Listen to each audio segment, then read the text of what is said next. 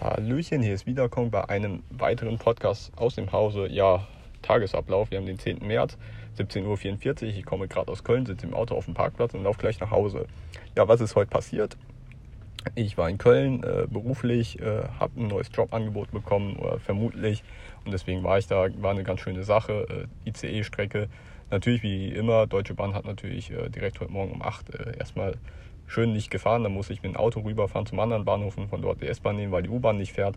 Habe es trotzdem geschafft. Ähm, ganz cool, die ähm, Strecke von Frankfurt nach Köln ist so eine ICE-Sprinterstrecke. Da fährt er irgendwie 280. Das macht dann relativ viel Spaß über äh, Limburg und äh, Bonn, manchmal auch über Montabor. Äh, ja, so viel dazu. Das Ganze verlief relativ positiv. Nur gucken, äh, wo sie mich einsetzen und dann muss ich noch halt so gucken, wie Gehalt und so weiter. Wäre so eine Consultant-Developer-Stelle gefällt mir ganz gut. Und was mir halt vor allem gefällt, ist äh, die Lernmöglichkeit.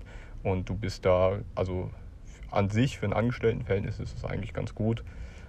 Ähm, muss ich halt schauen, äh, wie das ist von der Arbeitsflexibilität her, äh, was sich da machen lässt, aber das möchte ich dann noch klären. Ich will jetzt auch gar nicht so viel drüber erzählen, weil das alles Dinge sind, die ich mit dem Arbeitgeber klären will und nicht öffentlich. Aber ich will es trotzdem festhalten, weil es ist ja mein Podcast, wo ich mein Leben so ein bisschen dokumentieren will. Ja, am Mittwoch, ich habe es, glaube ich, angekündigt, ich habe noch ähm, äh, Kontakte zum Makerspace ähm, so ein und da suchen die auch Leute und das wäre so eine, ja, also eine Teilzeit-Werkstudenten oder vielleicht eine Aushilfsstelle und da bin ich aktuell auch noch am gucken, ähm, was eigentlich ganz cool ist, weil ich ja Erfahrung in dem Bereich Makerspace Coworking habe und da könnte ich die Expertise halt äh, einsetzen von mir und äh, ja, das macht das Ganze halt sehr attraktiv, weil das sozusagen mein natürliches Ding ist, sondern ich muss mich da nicht erst reinfinden, sondern es ist es ist halt keine Arbeit. Arbeit ist, also das macht mir halt Spaß und das fühlt sich halt nicht wie Arbeit an und deswegen ist es eine ganz coole Sache. Aber was gibt es noch zu sagen? Ja, Funk, äh, beziehungsweise ich habe ein äh, Interview-Dings-Anfrage bekommen von Funk bezüglich äh, Diskriminierung von Asiaten beziehungsweise Ausländern, Rassismus beim Dating und da habe ich äh, mit denen aktuell Kontakt. Ich bin da ein bisschen unschlüssig. Zum einen ähm, bin, also ich bin mehr ein Fan von jetzt äh, Medien wie im Handelsblatt oder sowas.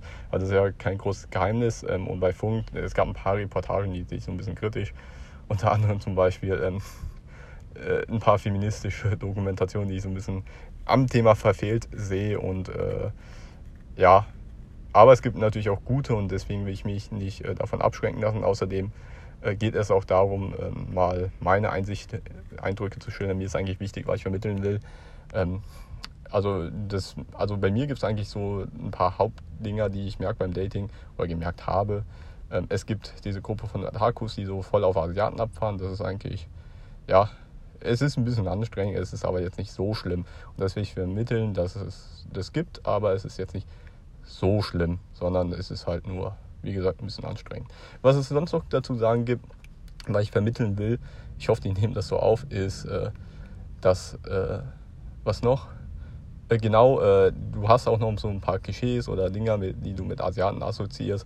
Äh, zum Beispiel wenig dieses typische Maskuline, ähm, je nachdem wie man es wertet oder maskulin definiert.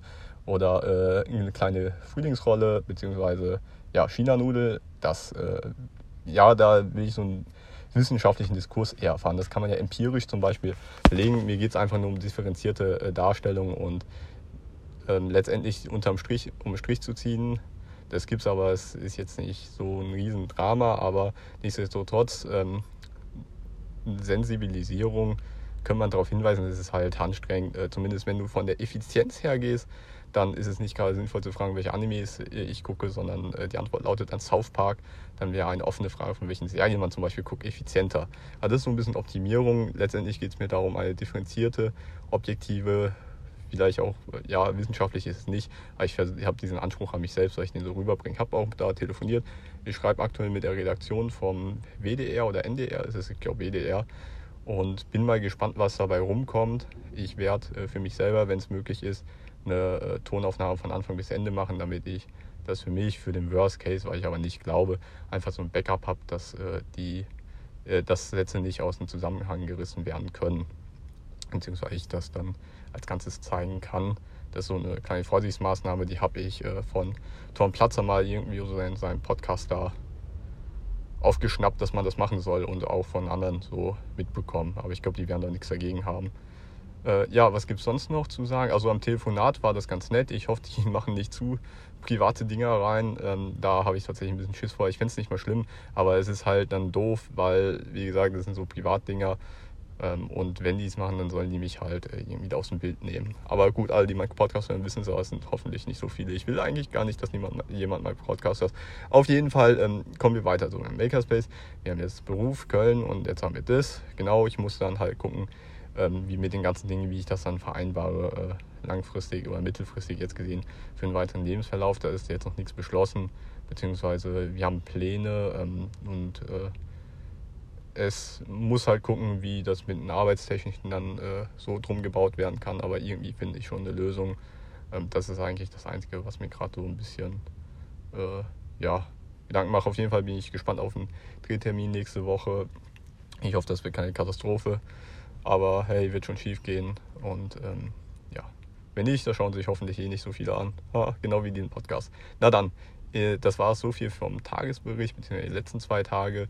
Achso, ja, und ähm, nee, bevor ich beende, ist noch ganz wichtig, ich äh, studiere aktuell und ich versuche Wissenschaft von Grund auf zu verstehen. Das heißt, ich beschäftige mich mit grundlegenden philosophischen Dingen wie der Logik zum Beispiel, später mit Prädikats- und Aussagenlogik, dann später mit Mathematik, Grundlagen der Mathematik Piano-Axiome oder äh, Jungtoren und so weiter, wie man halt zu äh, irgendwelchen Dingern kommt und Mengenlehre und sowas und das sind Dinger oder Gruppen und damit beschäftige ich mich jetzt aktuell das ist ganz spannend, weil du dann sozusagen Wissenschaft oder Studium von Grund auf lernst, weil ich finde es immer so ein bisschen abstrakt, äh, nur die Mathematik zu lernen, die höhere Mathematik, die dann, wo ich aber eigentlich gar nicht verstehe, was Mathematik eigentlich ist.